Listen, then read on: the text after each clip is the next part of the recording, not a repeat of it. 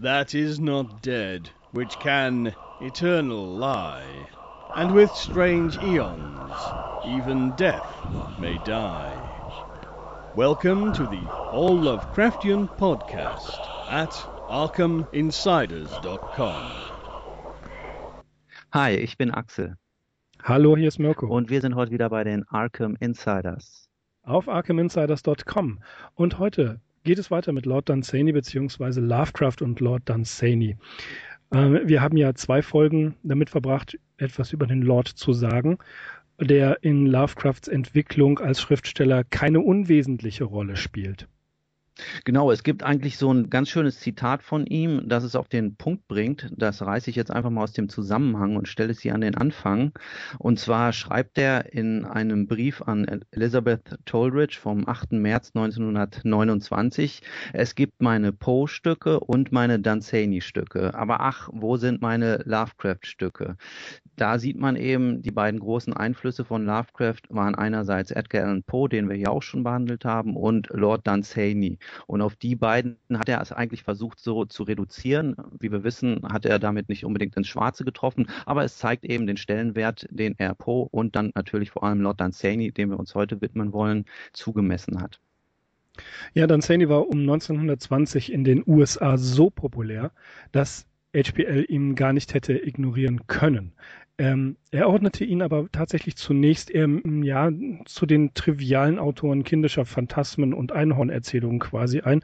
Und im Herbst 1919 wurde ihm dann Dansanys Buch A Dreamer's Tales eine äh, ja, repräsentative Sammlung verschiedener Kurzgeschichten empfohlen. Und zwar von Alice M. Hamlet, von der wir schon gehört haben, einer Amateur Amateurkollegin in der Gruppe um Winifred Virginia Jackson. Und wie er an Clark Ashton Smith im April 1929 schrieb, sagt er, das Buch wurde mir dringend empfohlen von jemandem, auf dessen Urteil ich nicht besonders viel gab. Und er las ähm, Paul Tarnes, Beholder of Ocean, und ihn durchfuhr wirklich ein Schock. Und wie er sagte, uh, the first paragraph arrested me with an electric shock, and I had not read two pages before I became a Dunsany devotee for life.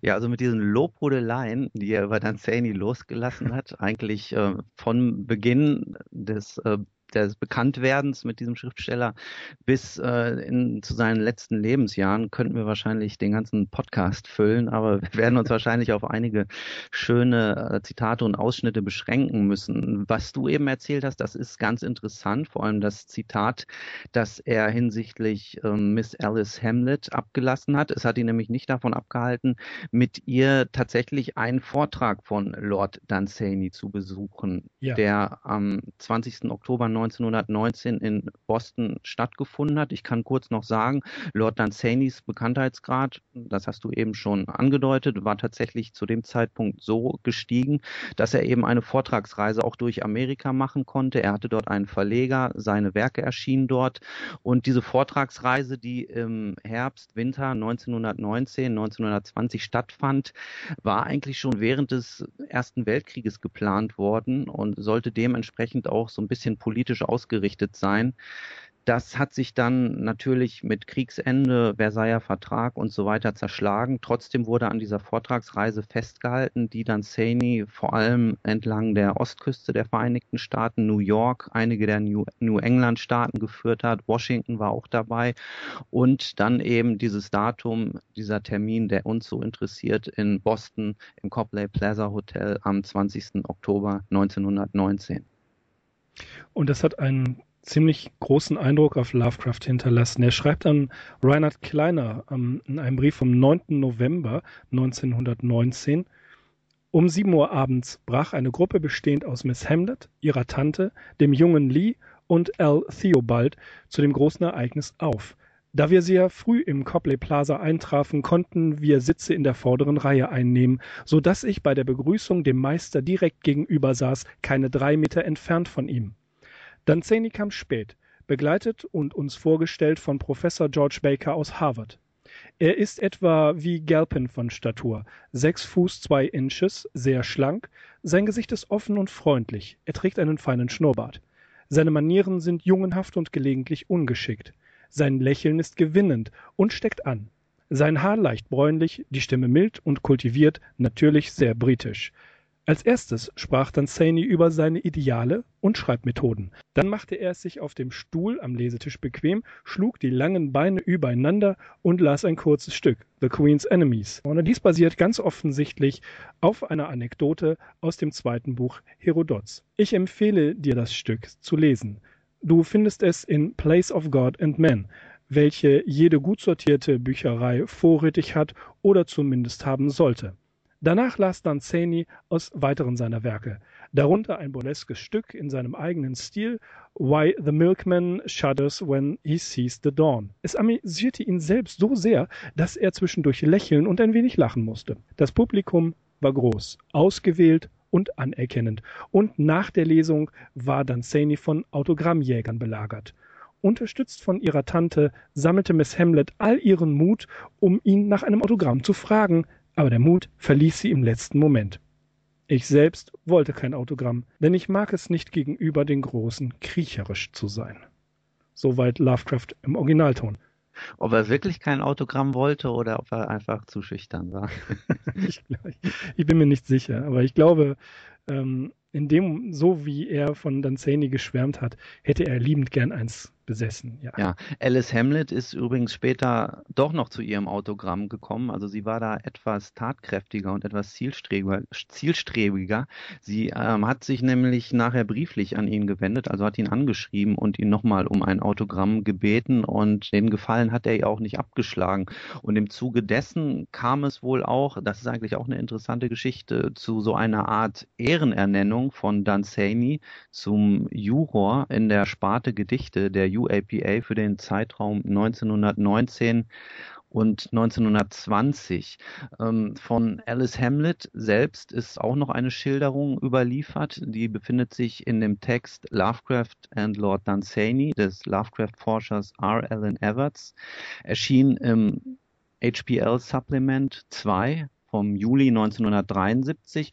Und zwar erinnert sich Miss Hamlet dort folgendermaßen.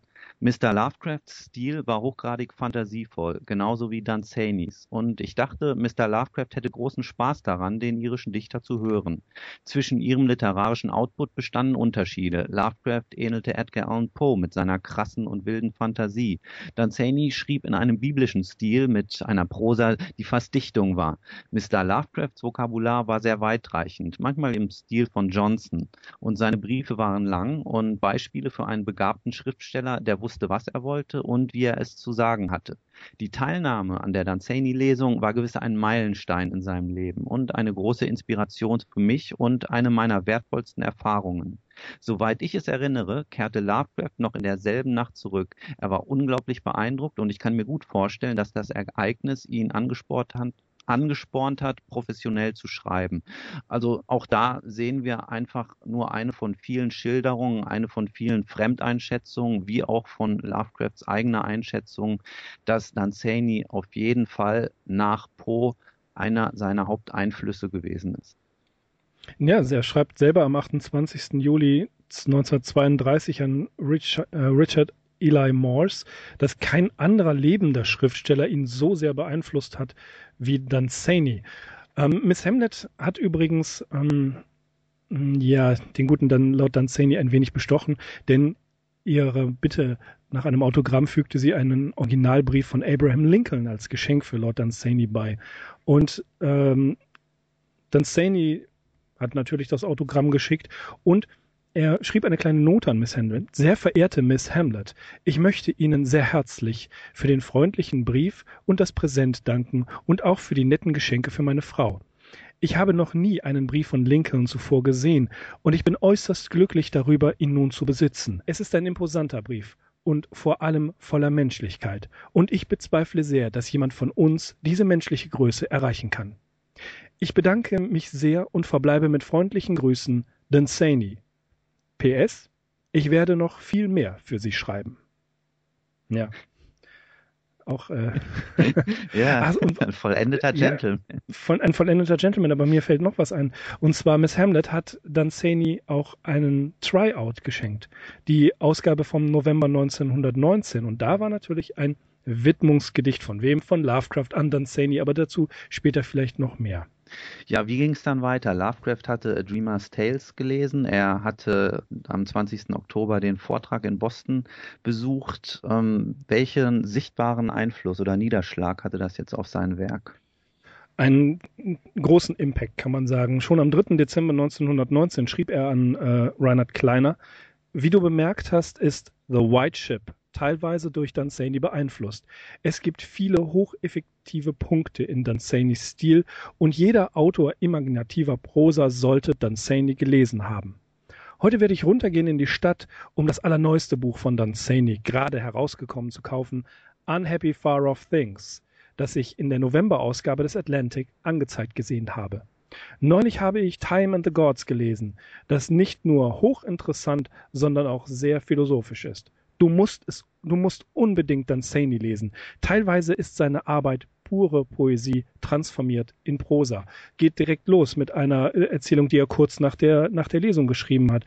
Und es ist nicht Polaris. Polaris ist keine der Dunsany-Erzählungen.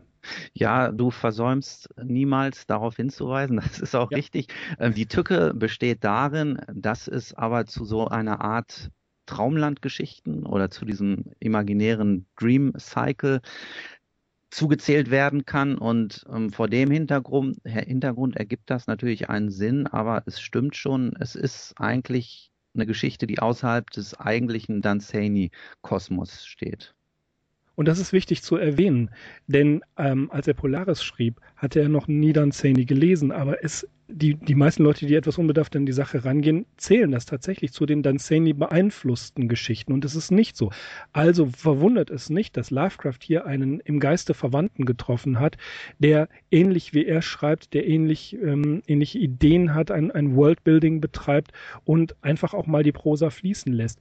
Darum glaube ich, war Dunsany ein so wichtiger Punkt für Lovecraft, denn er hat wirklich sehr schnell alles von Dunsany, dessen er habhaft werden konnte, gelesen. Ähm, das war in Amerika leicht erhältlich und tatsächlich The Gods of Pegana bekam er von seiner Mutter geschenkt. Ähm, er las hauptsächlich die Modern Library Sammelbände, das waren so repräsentative äh, Anthologien und ähm, hat seiner Mutter dann Dreamer's Tales geliehen und bekam dafür quasi als Belohnung oder als Geschenk uh, The Gods of Pegana. Ja, es ist eben interessant an diesen Geschichten, die Lovecraft im Verlauf der Jahre 1919 bis 1921 geschrieben hat, zu sehen, wo dann Saney ihn wirklich beeinflusst hat, beziehungsweise was er von ihm übernommen hat und was er nicht übernommen hat oder was er auch gar nicht übernehmen konnte. In dem Zusammenhang gibt es ein ganz schönes Zitat von der Schriftstellerin und bekannten Lovecraft Lovecrafts Catherine Lucille Moore. Ähm, sie sagte einmal, niemand kann Dunsany imitieren. Und wahrscheinlich ja. hat jeder, der ihn gelesen hat, genau das versucht. Und S.T. Joshi weist eben auch in seiner Biografie I'm Providence darauf hin, dass einige Aspekte die typisch waren für Dunsany, Lovecraft so nicht übernommen hat oder nicht in der Fülle. Zum Beispiel diese sehr metaphernreiche Sprache. Was, da, was Lovecraft gemacht hat, war natürlich diesen sehr prosaischen Stil zu übernehmen, der teilweise in äh, so eine Art erzählende äh, Lyrik auch ausart, ausartet. Und er hat sich natürlich sehr von diesen mythologischen Geschichten inspirieren lassen. Er hat seine Geschichten nun in imaginären Traumländern oder in unbeschreiblichen Vorzeiten datiert. Das sind alles so Sachen, die kann man bei ihm feststellen. Und es ist in dem Zusammenhang vielleicht auch ganz wichtig zu sehen, dass Lovecraft irgendwann auch einen Dunsany Break hatte also er mhm. hat am Anfang tatsächlich alles gelesen, alles gutiert und auch alles sehr geschätzt, aber irgendwann, obwohl er noch bis zu seinem Tode oder bis zu seinen letzten Jahren alles verfolgt hat, was Danzani veröffentlicht hat, hat bei ihm irgendwann ein Break stattgefunden und in einem Brief an Fritz Leiber vom 15.11.1936 lässt er sich auch darüber aus. Da schreibt er, in Bezug auf Dunsany. Was er an Alter und Kultiviertheit gewann, verlor er an Frische und Einfachheit. Er schämte sich, unkritisch naiv zu sein und fing an, sich von seinen Geschichten zu entfernen und belächelte sie zusehends. Anstatt ein Kind in einer Kinderwelt zu bleiben, wie es sich für den wahren Fantasten ziemt, fürchtete er sich zu zeigen, dass er ein Erwachsener war, der wohlwollend so tat, als sei er ein Kind in einer Kinderwelt. Ja, das hat Lovecraft, glaube ich, auch persönlich äh, genommen. Er hat es nie aus den Augen verloren, das stimmt. Ähm, aber wir haben ja in den letzten Folgen auch festgestellt, dass dann Saney nach dem Ersten Weltkrieg plötzlich da eigentlich kaum noch was Fantastisches in, im alten freien Stil geschrieben hat.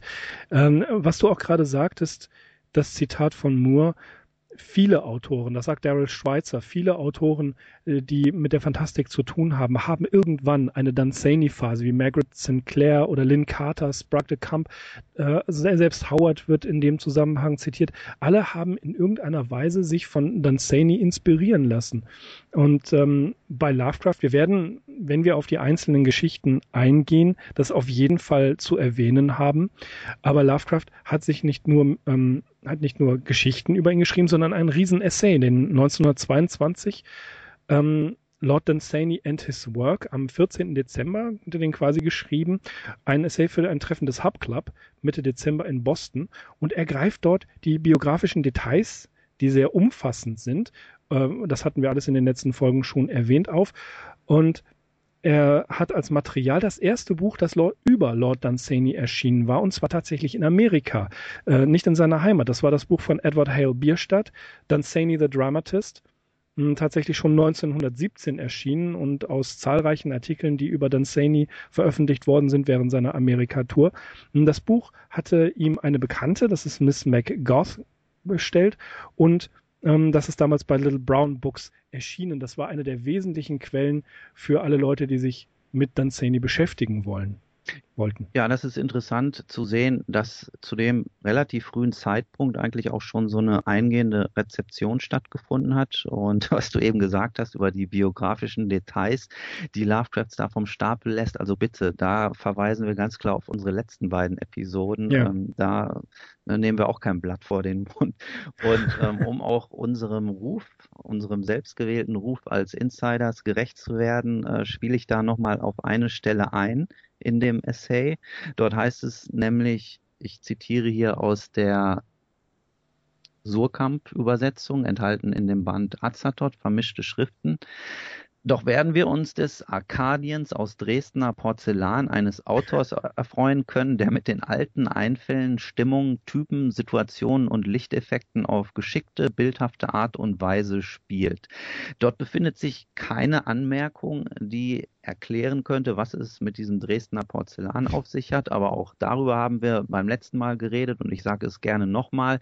Der kleine Dunsany, noch bevor er Lord wurde, bewohnte ja den Landsitz ähm, Dunstall Priory und dort befand sich eben im Eingangsbereich oder in der Halle ein Froschorchester aus Meißner Porzellan und das sind eben diese Dresdner Porzellanfrösche. Dresden China war einfach so ein gleichbedeutender Begriff für Meißner Porzellan. Ja, da haben wir es wieder, die Verbindung.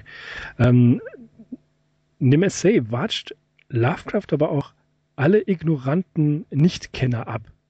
Er sagt, die relativ geringe Aufmerksamkeit, die Lord Dunsany bisher entgegengebracht wurde, wobei er der einzigartige, originellste und fantastischste der lebenden Autoren ist, formt einen amüsanten Kommentar über die natürliche Dummheit der Menschen. So, man kennt Dunsany nicht, man gehört nicht dazu. Die Elected Few, wie wir das ja schon bei Defense of Dagon äh, gesprochen haben. Er sagte, äh, ein, ein Singular, Singular Giant in, der, ähm, in den Mythologien, deren Essenzen er kunstvoll vereint. Und Dunsany gehört natürlich auch keiner Gruppe oder Schule an. Er sei äh, kein Nationalautor, er sei ein Universalgenie, wiewohl ähm, verwurzelt in Irland und im, in der nordischen Mythologie.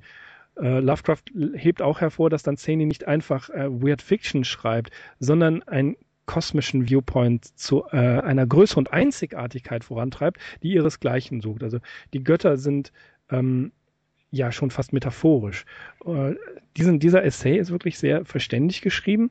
Man ist erstaunt, wie, wie viel Lovecraft aus dem Material, was ihm zur Verfügung steht, herausgeholt hat und wie brillant er das eigentlich äh, analysiert. Denn er sagt auch das Love, äh, dass, dass Danzani gleichzeitig konservativ und modern ist. Und das ist ein ganz wichtiger Punkt.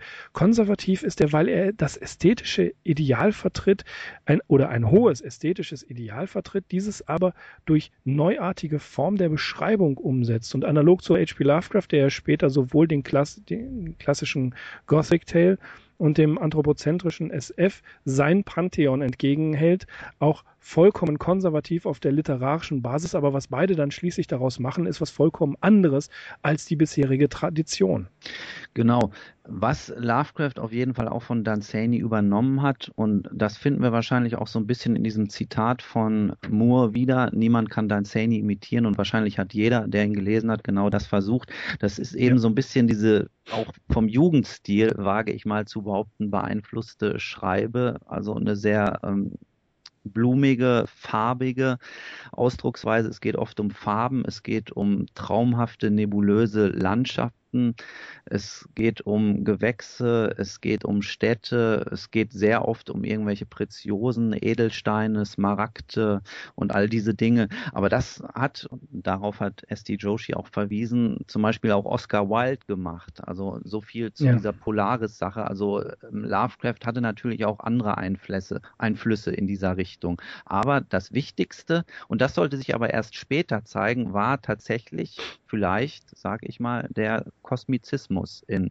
Danzanis Werk. Und das hat Lovecraft dann auch später selbst nochmal so reflektieren können in seiner Autobiografie. Einige Anmerkungen zu einer Null von 1933. Dort erklärt er sich eben auch, ich zitiere nochmal aus der Surkamp Ausgabe Azatot, im Jahr 1919 gab meine Entdeckung Lord Danzanis, durch den mir die Idee eines künstlichen Pantheons und einer Mythenwelt, vertreten durch Cthulhu, Yog-Sothoth, Yugot und so weiter kam, meiner Schriftstellerei auf dem Gebiet der Gruselgeschichte gewaltigen Auftrieb. Solche Geschichten schrieb ich jetzt in größerem Umfang als jemals zuvor oder danach auch da darf man sich nicht so leicht aufs Glatteis führen lassen. Die Erzählung, die er tatsächlich im direkten Anschluss an ähm, den Vortrag und die frühen Leseerfahrungen dann Saini's verfasst hat. The White Ship, The Doom That Came to Sarnath und so weiter. Das geht ungefähr bis zu The Other Gods 1921. Die lassen noch gar nicht so viel von diesem Kosmizismus vermuten und auch sein eigener Götterpantheon ist da ja noch, äh, kommt da ja noch gar nicht so zum Tragen, sondern das sind wirklich eben diese sehr Fantasy-lastigen Geschichten. Hm. Ja, Daryl Schweitzer sagt auch, das hätte äh, Lovecraft Dunsany nie gelesen. Hätte er wahrscheinlich trotzdem Stories im Stil von Polaris geschrieben. Also mh, hm, das, was er im Frühling 1918 geschrieben hat. Aber Dunsanys Einfluss hat Lovecrafts Prosa quasi geformt. Ja?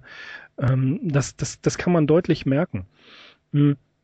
Lovecraft sagt auch über Dunsany, er erschafft eine Welt, die niemals existiert und auch niemals existieren wird, die wir aber alle schon immer kannten und uns danach verzehrten in unseren Träumen.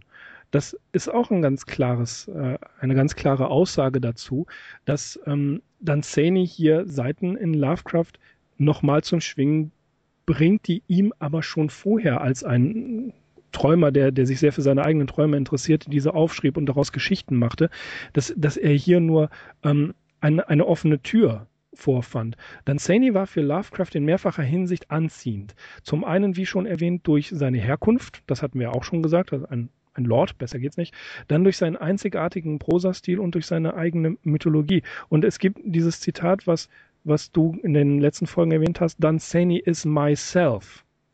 Ja, das ist ganz klar. Hier hat Lovecraft jemanden gefunden, der ihn verstehen würde und umgekehrt. Die verstehen sich, die würden sich einfach verstehen, hätten sie sich getroffen. Genau, dieses Zitat stammt ebenfalls aus einem Brief an Frank Belknap Blanc vom 3. Juni 1923 und dort heißt es eben, Danzani bin ich, sein kosmisches Reich ist das Reich, in dem ich lebe. Seine distanzierten und emotionslosen Blicke auf die Schönheit des Mondlichts, das auf malerische alte Dächer fällt, sind die Blicke, die ich selber kenne und die ich schätze. Wie immer mag man bitte über die etwas holprige Übersetzung hinwegsehen, aber das sind teilweise äh, solche Satzmonstren, die Lovecraft da vom Stapel lässt. Aber ich denke, der Inhalt kommt dennoch rüber. ja. Ähm, Lovecrafts Imitationen haben eben diesen epischen Stil übernommen, aber das ist auch sehr wichtig. im Gegensatz zu Dunsany sind bei Lovecrafts Geschichten, das ist das Unheimliche präsent, also das wirklich Düstere. Lovecraft hat von Dunsany gelernt, die philosophischen Gedanken in die Erzählungen hineinzubringen, wie du ja vorhin schon erwähnt hast, noch nicht sehr stark. Es, es funktioniert, es läuft, er macht es, aber diesen kosmischen Viewpoint hat, baut er erst später wirklich aus. Der Einfluss reicht dann nachher weit über die Dunsanian Tales hinaus, wie zum Beispiel Pseudomythologie und ähm, die, diese konservative Basis äh, verhaftet in, in mythologischen Strukturen und so weiter. Lovecraft schreibt aber auch in anderen Erzählungen, über die wir dann sprechen werden, äh, Dinge, die er beispielsweise in, im Rodriguez von, von Lord Dunsany gefunden hat, was man gar nicht so richtig verorten kann. Robert M. Price findet sogar Dunsanys Einfluss in The Music of Eric Zahn und in The Call of Cthulhu. Also das, was, was Lovecraft da über, übernommen hat, ähm, das zieht sich wie du schon sagtest, auch weiter durch. Das bleibt nicht einfach nur mit den, mit den Stories, die, die ganz klar beeinflusst worden sind. Und die können wir gerne mal aufzählen. Also wir hatten da The White Ship aus dem Oktober 1990. Da findet man sehr viele Parallelen zu The Idle Days of, Jan, of the Jan. Uh, the Street von 1920. The Doom That Came to Sarnath, Dezember 1919. The Terrible Old Man. The Tree. The Cats of Ulthar. Celephais. The Quest of Iranon, The Other Gods und The Dream Quest for Unknown Kadath. Natürlich, da ist ganz viel dann Sani drin. Das sind also Sachen, hm, Dream Cycle Stories nennt man sie, aber wir haben hier äh, dann Sanis Einfluss sehr massiv, was das Erzählen über andere Welten angeht. Aber Lovecrafts eigenes Ding ist, dass er dieses Horrorelement drin lässt. Richtig, bei dieser Auswahl kann man sicherlich in dem einen oder anderen Fall diskutieren. Auf jeden Fall enthalten sollte aber noch sein das Fragment oder die, das Fragment gebliebene Erzählung Azathoth vom Juni mhm. 1922. Lovecraft selbst äußerte sich, dass er hier versucht hatte, eine dem Vatek des englischen Autors William Beckford ähnliche Gothic Tale mit orientalischem Flair zu verfassen. Er probierte hierbei nicht nur den Schulterschluss der Literatur seines geliebten 18. Jahrhunderts mit Motiven aus Tausend und eine Nacht, sondern profitierte bereits von dem Einfluss Danzanis. Und genauer heißt es in einem Brief an Frank Belknap Long vom 9. Juni 1922, das Folgende, worauf die Einleitung den Leser vorbereitet, wird nach Art der Tausend und eine Nacht sein. Ich werde mich keinem modernen kritischen Kanon beugen, sondern werde frei durch die Jahrhunderte reisen und ein Mythenschöpfer mit der kindlichen Ernsthaftigkeit sein, wie es heute abgesehen von dem frühen Danzani keinen mehr gibt. Also da haben wir einmal mehr diesen Begriff der kindlichen Ernsthaftigkeit in dieser kindlichen Welt, die Lovecraft bei Danzani sehr geschätzt hat. Azathoth, wie gesagt, finde ich passt da noch ganz gut rein. Ansonsten stimme ich dir zu, dass man da selten so eine ganz klare Grenze setzen kann. Dann und dann hat er die Poe-Geschichten geschrieben, dann hat er die Dunsany-Geschichten geschrieben, dann kamen seine eigenen. Und auf jeden Fall ist die Musik des Erich Zann eine Dunsany-Geschichte, weil wir haben hier das Fenstermotiv, wie es Lovecraft auch schon in Polaris verwendet hat. Und ähm, das ist auch so typisch für Dunsany, also eine seiner bekanntesten Erzählungen ist vielleicht The Wonderful Window aus The Book mhm. of Wonder. Und da geht es ja auch eben darum, dass ein kleiner Angestellter aus der Welt seines tristen Alltags ähm, ausbricht, indem er ein Fenster ersteht, es bei sich in seiner Wohnung einbaut und wo ihm dann äh, so überkosmische Ausblicke zuteil werden. Eine wundervolle Geschichte übrigens. Wirklich sehr empfehlen, wenn man sie denn bekommen könnte. Hm, hm. Was sagte eigentlich Lord Dunsany über Lovecraft? Also im Tryout im November 1919, den er durch Miss Hamlet bekommen hatte, äh, konnte Lord Dunsany das Widmungsgedicht von H.P. Lovecraft lesen. Über 70 Zeilen in einem schwülstigen Stil. Aber Dunsany, ähm, ganz Gentleman natürlich, schrieb ein Lob an den Tryout und nannte das Gedicht Magnificent.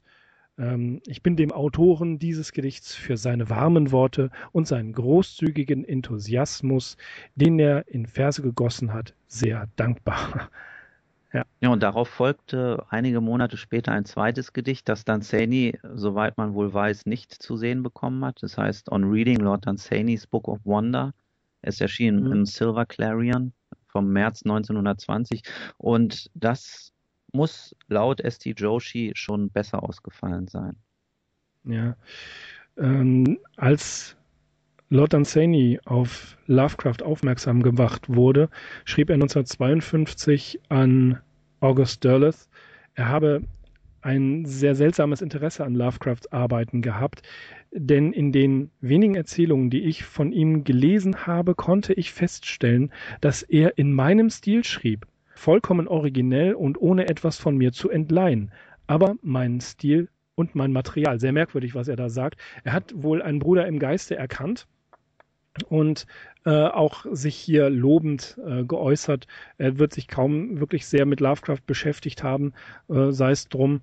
Er hat, er, er weiß halt, wer Lovecraft ist und das ist eigentlich doch leider posthum, aber immerhin für Lovecraft doch eine, eine gewisse Ehre, Ehrenbezeugung. Genau, und Lovecraft hat eigentlich auch etwas für Lord Dunsany getan, weil ihm ist es laut Joshi zu verdanken, dass Dunsany dann nochmal so einen zweiten Frühling erlebt hat. Er hat nämlich noch zu Lebzeiten 1948 bei Arkham House, weil du eben Derleth ja. erwähnt hast, einen ähm, Vertrag abgeschlossen und dort erschien ähm, eine Publikation namens Fourth Book of Yorkans. Ja, richtig. Nun, Lovecraft ist im Zwiespalt. Die Notwendigkeit, Prosa und Literatur im Allgemeinen zu neuen Formen zu bringen, denn das weiß er, obwohl er konservativ ist, ähm, ist, ist für ihn wichtig. Er mag die, die Alten, das er mag, er mag die, die antiken Dichter, er mag das 16., 17. Jahrhundert, Wunder, Heldentum, Ehre und so weiter. Aber er ist auf der anderen Seite der modernen Wissenschaft durchaus verhaftet. Er ist, er, er ist ein aufklärerischer Typ, was das angeht. Er, er lässt ähm, Aberglaube nicht gelten. Er weiß aber gleichzeitig, dass die Wissenschaft entzaubert. Also wählt er auch den Eskapismus was ein Totschlagargument der Literaturwissenschaft gegenüber der Fantastik damals wie heute ist. Und dann Saney, später Lovecraft und danach viele, viele andere Schriftsteller sind sich dieser Herausforderung aber bewusst. Und jetzt ist die Frage, kann man wie dann Saney über wunderbare Welten schreiben und trotzdem in der Realität verhaftet bleiben? Ich meine, wie weit kann man da gehen? Lovecraft erkennt darin die Herausforderung des Schriftstellers und er geht sie ein.